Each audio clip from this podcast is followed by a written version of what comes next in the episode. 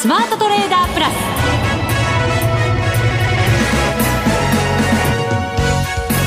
ス。全国のリスナーの皆さんこんにちは。内田まさです。この時間はザ・スマートトレーダープラスをお送りしていきます。この方をご紹介しましょう。国際テクニカルアナリスト福永博之さんです。こんにちは。よろしくお願いします。よろしくお願いします。さて東京ですけれども大引け3日ぶりの反落ということになりました、はい、ちょっと海外の状況を見ながら嫌な感じなんですかね。そうですね、まああのトピックスの方は続落ということになってましてですね、はい、あの値動き的には少しこう、まあ、今週火曜日だけですかね、上昇したのは。あ、えー、っと、えー、昨日も日経平均は、あの、上がったんですよね。そうですね、24円高でした。はい、その前が43円高で、ええー、その前の月曜日が61円安。安。で、え金曜日も安かった、はい、どこまで遡るんだって感じですけどね。まあそうですね、えー、であの結果的にですね、あのまあ、今日の下落でですね、あの結構、まあ、三桁の下落になっちゃったということなので。ですよね、はい、三桁の下落って言ったら10月の上旬にあったきりですからね。そうなんですよね、えー、まあ、あの値動きあとそれから、まあ、あの様子見ムードとかっていうことでよく言われますけどあの値動きが小さくなってですね、うん、あの前日比では、まあ、少しこう幅が違うかもしれませんけど日中の値幅が小さくなったりだとか、はい、あるいは商いも減少したりっていうふうなそういう傾向にもうどんどん今あのそういう傾向になってきてますよね。あ今週に入ってから代金って2兆円1回も超えてないんですね。そうなんですよね。ですから本当にあのまあえー、まあ、様子見ムードだけで片付けちゃいけないんだとは思うんですけど、ただまあ、あの、東京市場に関しては、えー、そんなふうに商いが細ってきていて、えー、まあ、海外の、あの、株式市場、特にあの、まあ、ニューヨークダウだとか、あと、まあ、後ほど、あの、お話あるとは思うんですけど、あの、ナスダックがもう高値まで戻している中でですね。いや、本当そうですね、はい、今回ちょっと調整大きくなるのかなと思ったら、やっぱり強い。うん、ね、本当に戻しが、あのー、まあ、強い戻しといいましょうかね、水準的にも結構、あの、いいところまで戻してきてるって感じなので、まあ、そういう意味ではですね、あの、株式市場、東京市場がなんかついていけてないところが、えー、まあ、上昇も下落もついていけないところがですね、ちょっと、ちょっと寂しいなというところでありますけどね。まあそうですね。はい、今日東証一部では8割方が下落して、ええマザーズも2%を超える下落ということなので、このあたりも後ほど、はい、この後のコーナーで、そうですね。はい、いろいろ教えていただこうと思います。はい、そして後半ですが、えー、番組後半の月1ゲストのコーナー、マネックス証券チーフ外国株コンサルタント兼マネックスユニバーシティシニアフェローの岡元兵八郎さん、ご登場でございます。はい。アメリカ株のことね、やっぱり今回もちょっとじっくり聞いておきたいんで。でもう皆さん、はい、もう聞きたくて聞きたくてっていうところだと思いますので。ナイスタイミングでの登。はい、本当そうですね。はい、皆さん楽しみになさってください。はい。それでは番組進めていきましょう。この番組を盛り上げていただくのはリスナーの皆様です。プラスになるトレーダーになるために必要なテクニック、心構えなどを今日も身につけましょう。どうぞ最後まで番組にお付き合いください。この番組はマネックス証券の提供でお送りします。スマートトレーダー計画、よーいドンそれではまずは東京市場の足元の相場から分析していただきたいと思います。改めて日経平均株価今日は119円50銭安、23,507円23銭で引けています。はい。えー、まあ、冒頭にもいろいろお話しましたけども、あの、一週間、まあ、あの、木曜日になりますともう4営業日過ぎてるところになりますので、はい、まあ、そういう意味では、あの、毎週こうやってお伝えしている中でですね、まあ、その、定点観測みたいな形にこうなってるわけですね。うん、そうですね。はい、ええー、はい。まあ、観測はしてませんけど、はい。でですね、あの、そうした、その、木曜日までの、まあ、月曜日から木曜日までの動きを、うんあのまあ、先週は実は木、えー、木、えっ、ー、と、金曜日は安かったんですけど、あの、木曜日は確か高かったんですよね。224円高でした。そうなんです。で、あの、流れが変わったかなっていうふうに思いきや、まあ、結果的にですね、あのまあ、高かったのはその木曜日までで、で、金曜日は、あの、9日の日が反落になって。そうですね。はい、でも安くて、と、いや、とはいえ27円安。はいそうです、そうです。ええ、ね。で、あの、株価水準も23,700円台に乗せてますから、一時ですけどね。はい、そうですね。はい。まあ、ですので、あの、まあ、皆さん、あの、よく解説では、その強いとか、あるいはしっかりしてるとか、それとか、あとはまあ、海外市場が、その、下落しても、そこには、あの、あまり追随せずに、うん、まあ、底堅い動きが、日本株がこうね、えー、底堅い動きが起こっているみたいな、そんな、あの、話も聞かれるとは思うんですが、はい、まあ、ただ、こう、薄商いで、なおかつ、まあ、いつもあの、日経平均だけじゃなくてトピックスもっていう話をするんですが、これトピックス見ていただくとですね、あの、29日の、まあ、これあの、ザラバベースになりますが、29日の権利付き最終売買日ですね。はい。この日が、1665.90ポイントということで、高値をつけてるんですよね。そうですね。これはザラバ中の高値。はい。はい、で、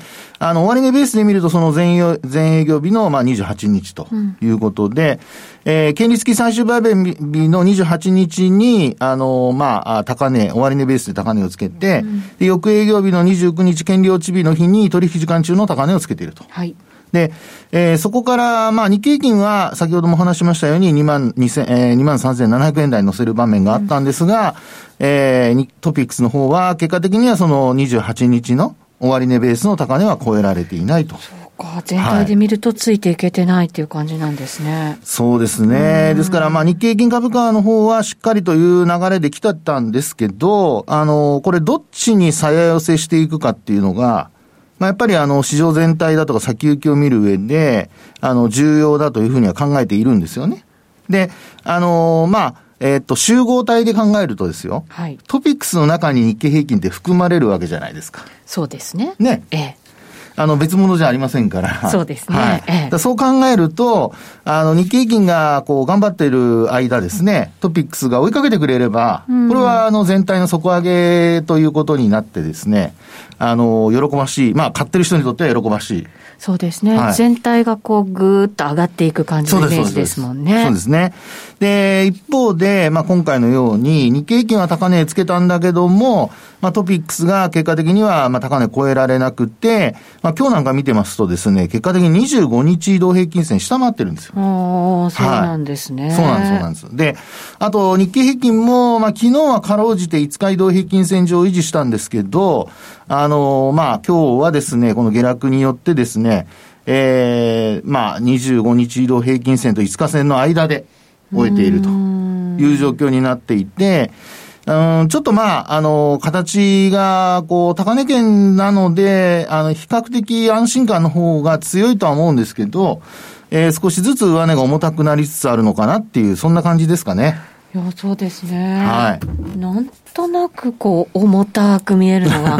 陰線が多いかしら？いいこと言いますね。そんな感じ。こう、絵のように見てると、ちょっと黒いなっていう感じ？いや、そうそう。いや、それでいいんです、ですよね。はいあの、まあ、陰線が多く、あるいは、こう、陽線が多いとか、うん、あの、本当にあの、ビジュアルで見、見て判断できるのがこのチャートのいいとこなので、はい。まあ、あの、数字的にですね、値上がり値下がりっていうのの、まあ、幅を見るということも重要なんですけど、あの、パッと見て、あの、なんとなくこう、今の内田さんの話のように、あの、陰線が例えば黒で、えー、陽線が例えば白だったとすると、まあ、黒いのが多ければ、あれ？ちょっとなんか高値圏なのに上値が重たいなと。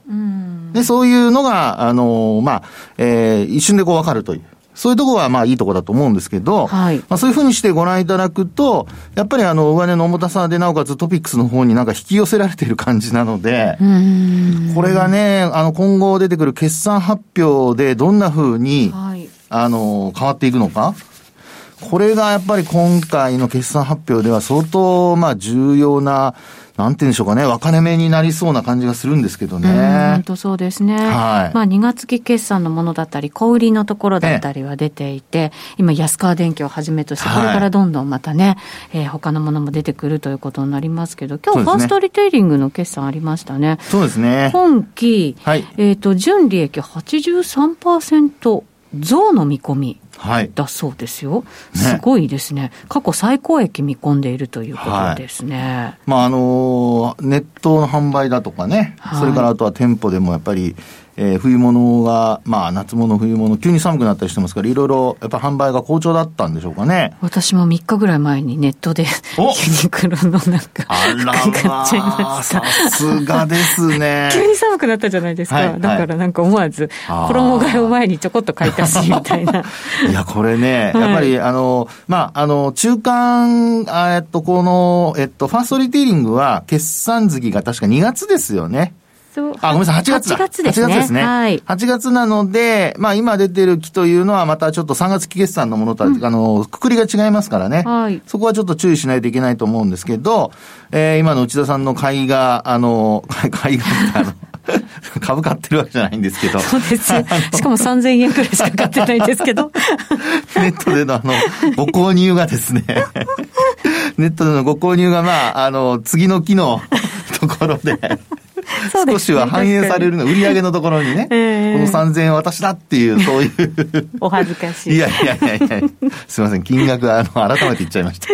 失礼しました。いや、もっと買ってらっしゃる方いらっしゃると思いますけど。そうですよね。ね最近いろいろ私も、あの、アプリ持ってますんで、キャンペーンとかね、いろいろやってましたよね。うん、そうですよ。はい。あの、うちの近所の、やっぱりファーストリテイリング、ユニクロは、その、緊急事態宣言が、あの、本当に、こう、始まって、始まった直直前ぐらいまで、本当にぎりぎりまでお店やってて、いろんな店が閉めてる中でもぎりぎりまでやっていて、で、えっ、と、解除された後も、すぐお店も開けてましたから、うちの地域では本当に一番早かったんじゃないかっていうぐらい、お店、そうですね、それでも入っていく人も結構いたんですよ。うんほとんど街の中に人がいない中でも、みんななんかユニクロに入っていく、不思議だなと思いながら見てたんですけど、そうなんかね、どこか行こうなんていう気持ちにもならなかった時期ですから、そうですね。私も洋服買おうなんてなかなか思わなかったんですけど、それでもね、やっぱりね。あまあ、あのまあ私個人的な意見ですけど、あの、女性ものは結構種類豊富ですよね。ユニクロは。ありますね。はいまあ、男性ものはすみません、私はあんまり ちょっと触手が動かないんですけど。部屋着とか、なんか、あとヒートテックとかね、あの辺はやっぱり。機能的なものはね。そうですね、はい、毎年買い替えながら、やっぱりね、着てく定番ものがありますよね。ユニクロのあの、評議会じゃないですか。そうですよ。番組の時間終わっちゃいますから。そうそう、30分しかありませんからね。そうそうそうそうで、えー、ですね、あの、今、内田さんの話になったように、まあ、決算発表、これ、あの、引け後に出たので、うん、ファーストリテイリングの反応がどうなるか。うん、で、あの、気になる方、例えば時間外取引とかご覧になると。そうですね。わ、かりますもんね。そこであの反応がわかりますので、えー、あの、気になる方は、まあ、PTS とかですね、あるいは時間外取引とかで検索すると、あの、価格、今、どんな値段で取引されてるかってわかると思いますね。はい。で、それによって、あの、まあ、明日、まあ、高かったり安かったりという、寄与度が高い銘柄でありますから、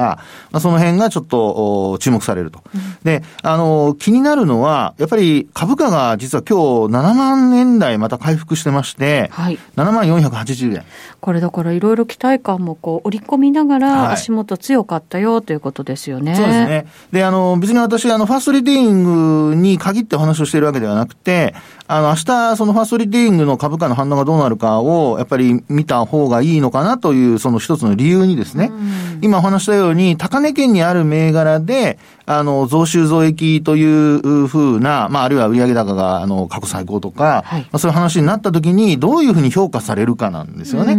で、あの、こういう、その、まあ、一つの、あの、まあ、ルールといったらなんですけども、考え方が、あの、他の銘柄にもこう通じてくる可能性があるので、はい、えー、まあ、その辺のところをですね、しっかりとチェックしていただいて、もし、あの、まあ、今のような、あの、中身がこう、見た目、私、あの、細かく見てないので何とも言えませんけど、えー、見た目いいというところがですね、売られるとなりますと、これはもう、あの、いわゆるその材料出尽くしとか、うん、あの、利益確定売りとかっていう流れになってしまう可能性がありますから、はい、そういうところをですね、あの、まあ、注意して見ておいて、えー、まあ、変化の兆しというんでしょうかね。うん、それを、あの、見逃さないようにする必要があると。はい、一方で、あの、逆にね、決算悪くても、あの、買われる企業も出てくると思いますから、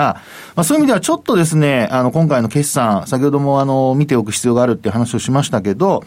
やっぱりあの、期待値が高くて結構やっぱり、あの、株価、日経平均もそのトピックスもそうですけど、高値圏にあるってことから考えると、値を戻してますからね。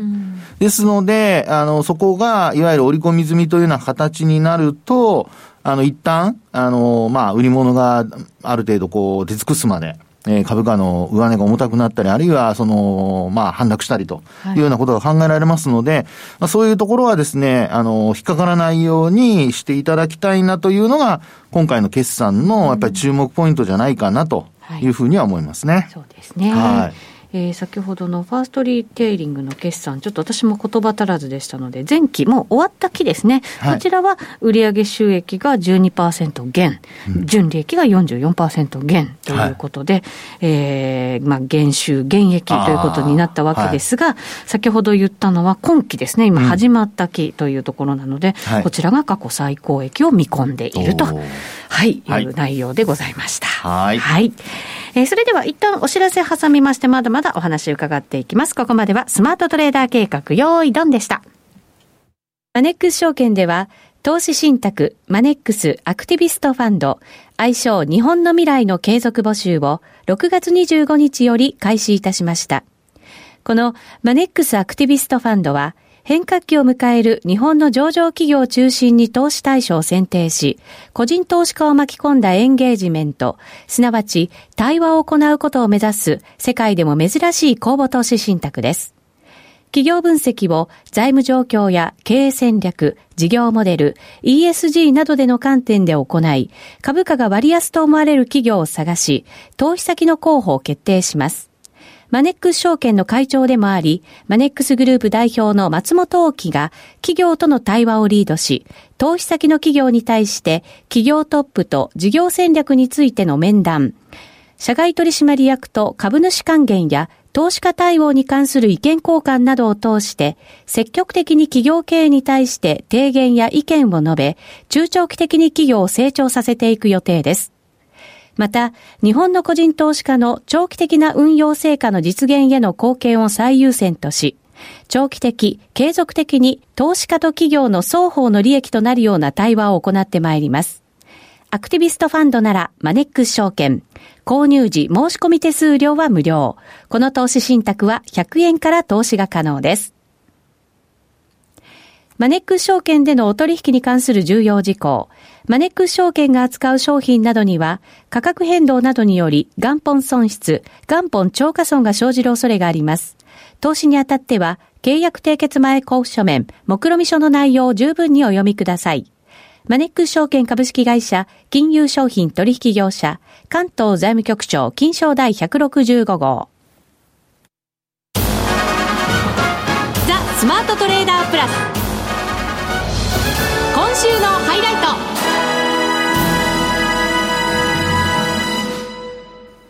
ト。それでは今週のゲストです。マネックス証券チーフ外国株コンサルタント兼マネックスユニバーシティシニアフェローの岡元兵八郎さんです。よろしくお願いします。はい、よろしくお願いします。岡元さんがスタジオに入ってきた瞬間に福永さんがもうすぐに食いついてましたね。いやいや、ちょっと目ざとくですね、T シャツのロゴを見ると、はい、なんとスペース X と書いてありまして。手書きなんですけどね。いやいやいやいや、かっちょいいんですよ、これがまた。本物ですよね。一応、はい。え、アメリカでこういうの売ってるんですか？いや、今のほら、ネットで何でも買えるようになったですよ、ね。いや、でもかっこいいですよね。本当そうですね。アメリカ株では早速語っていただきましょうよ。聞きたい。アマゾンで。はい。さて、さて、先ほどもなんか福永さんとね、ちょっとそんな話したんですけど、アメリカ株、なんか調整大きくなるかなと思いきや戻ってきましたね。うん、そうですよね。まあ9月ちょっと辛かったですよね。うん、9月は S&P500 これ3.9%下がって、で、ナスダック総合の方が5.2%ということで、まあ、あの、ちょっと嫌な月だったんですけども、はい、10月に入ってこれがあの見事にこうリバースそれここまでのところですよね、うん、S&P500 は3.8%上がってましてナスダックの方も5%と。いうことで。取り戻した格好ですそうですね。まあ昨日とちょっと下がってましたけど、それでもあの、月月初から見ると、まあこんな感じのパフォーマンスでありまして、で、まあ、あの、マーケットのフォーカスということなんですけれども、はい、あの、まあ明らかに今、あの、コロナというよりも、えーえー、次にそのワシントンがどういった経済対策を取ってくるかということと、あとまあ大統領選ということ、この二つなわけなんですけども、はい、まず経済対策につきましては、まあ、これがあの今マーケットが上がってるこうドライバーですよね、一番大きなね。で、まあ、その期待感があるわけなんですけども、ただ、その、じゃ実際はというと、これはもうかなり日本でも、あの、タイムリーに報道されてますけど、まあ、トランプ大統領と、あの、ペロシ下院議長、率いる民主党ですよね。それからまあ共和党。まあ、お互いにこの相手に手柄をこう譲りたくないっていう、まあ、困ったこう政治的な綱引き、駆け引きっていうのが行われているということでありまして、あの、ペロシさんは昨日のテレビのインタビューでですね、あの、アンカーの人がですね、トラあなたトランプ大統領に電話すりゃいいじゃないですかと。って言ったら、私は彼女、あの、大統領と話さないって言ってるんですよね。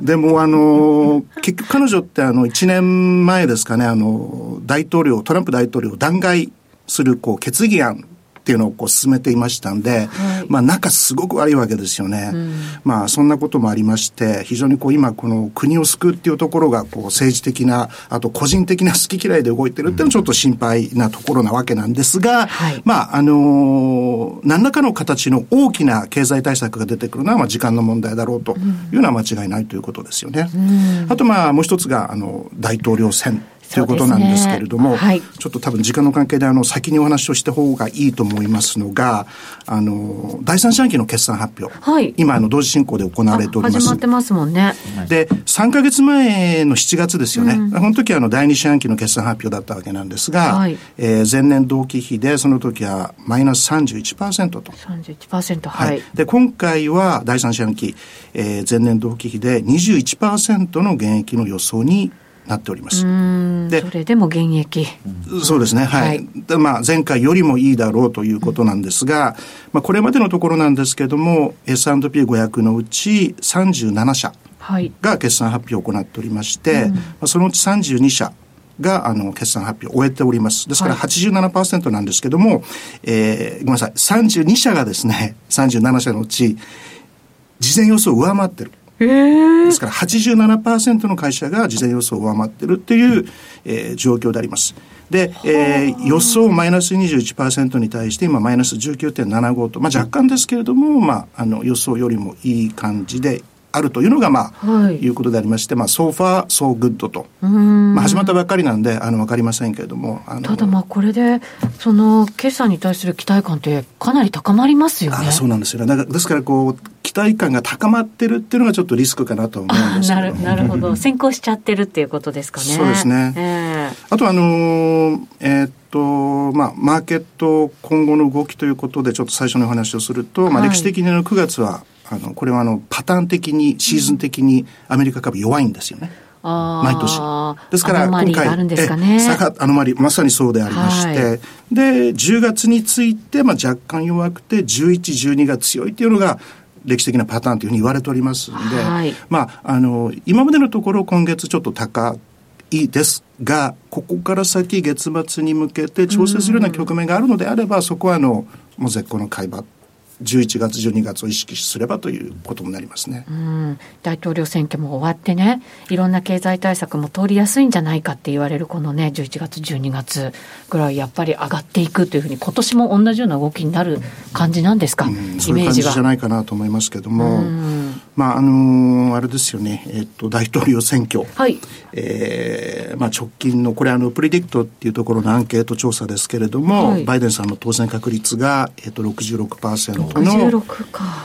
えー、今までの中でかなり高いレベルであります。で、トランプ大統領が39%ということで、差が17%ポイントあると。ずいぶん開きましたね。そうですね。うんで、まあ、あの、一時は、あの、こう振り返ってみるとですね、バイデンさんだと株が下がるってみんなこう、心配しておったわけなんですけども。増税があったりとか、はい、あとやっぱり大きい企業なんかをもしかしたらね、解体するんじゃないかとか、うん、いろんなこと言ってますよ。うん、言ってますし、ええ、トランプ大統領も機会があるごとに、バイデンが大統領になると株が大暴落するぞって 何回も言ってますから。込んでますよね。ですよね。ということで、もうマーケットに織り込み済みというトランプさんのおかげでですね、結果として。いいのか悪いのか。そんな状況になっちゃってるんですけども。はいまあ、あのー、まあ、真面目な話、まあ、それを今のマーケットは織り込んでおると、はい、えいうことなわけなんですけれども、うん、えー、まあ、あの、アメリカの大統領選のその大統領選にたどり着くまでのいろんなのイベントを見てると非常に面白いですよね。うん、あの、ね、第2回目のあのディベート、テレビ討論会、はいバーチャルでやるって言ったらもうトランプさんは、そんな時間の無駄だから俺 は行かないよみたいなこと言ったじゃないですか。はい。それはもう、あの、ちゃっかりテレビ、ね、自分だけのその演説会を、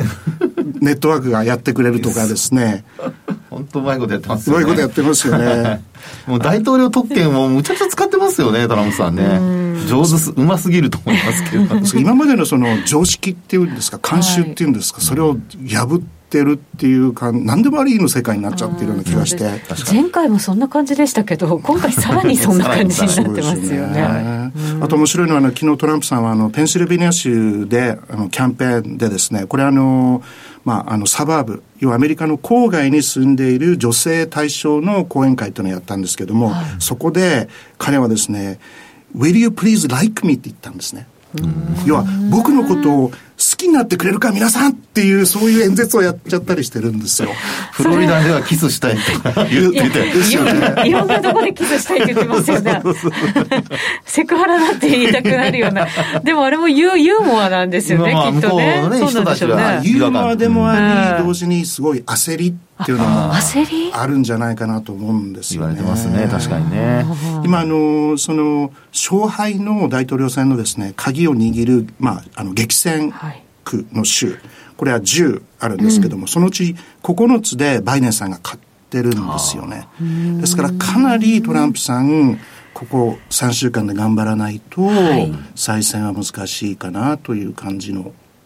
状況。現役が負けるなんて。あれでも受け入れないとどうなるかそれが一番不安ですけどね。そうですよね、えー、あの実際その件に関してはですね、はい、あのまあアメリカのその、えー、運用機関に対して行われたアンケートがあるんですけれども、これはアメリカの証券会社が行ったやつなんですが、はい、えー、法廷闘争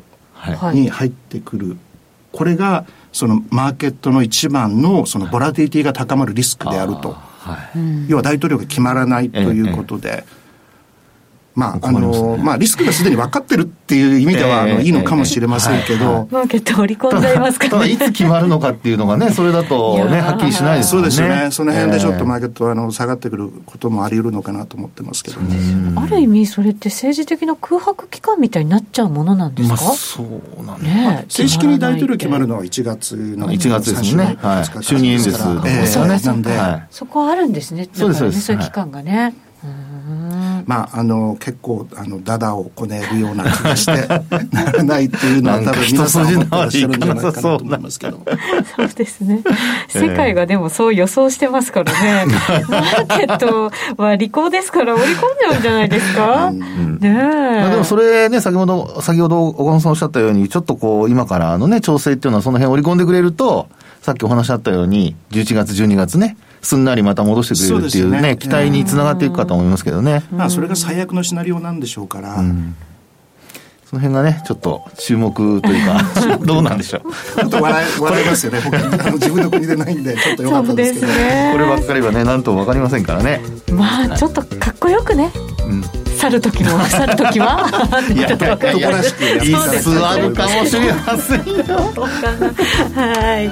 またぜひ次は大統領選終わってからですかねそうですねそうですね、まあ何が起きるか終わった後で、はい、はい、楽しみにお待ちしております、はいはい、お待ちしておりますさんありがとうございましたさてあっという間にお別れのお時間ですここまでのお相手は福永博之と内田まさでお送りしましたそれでは皆さんまた来週,、この番組はマネックス証券の提供でお送りしました。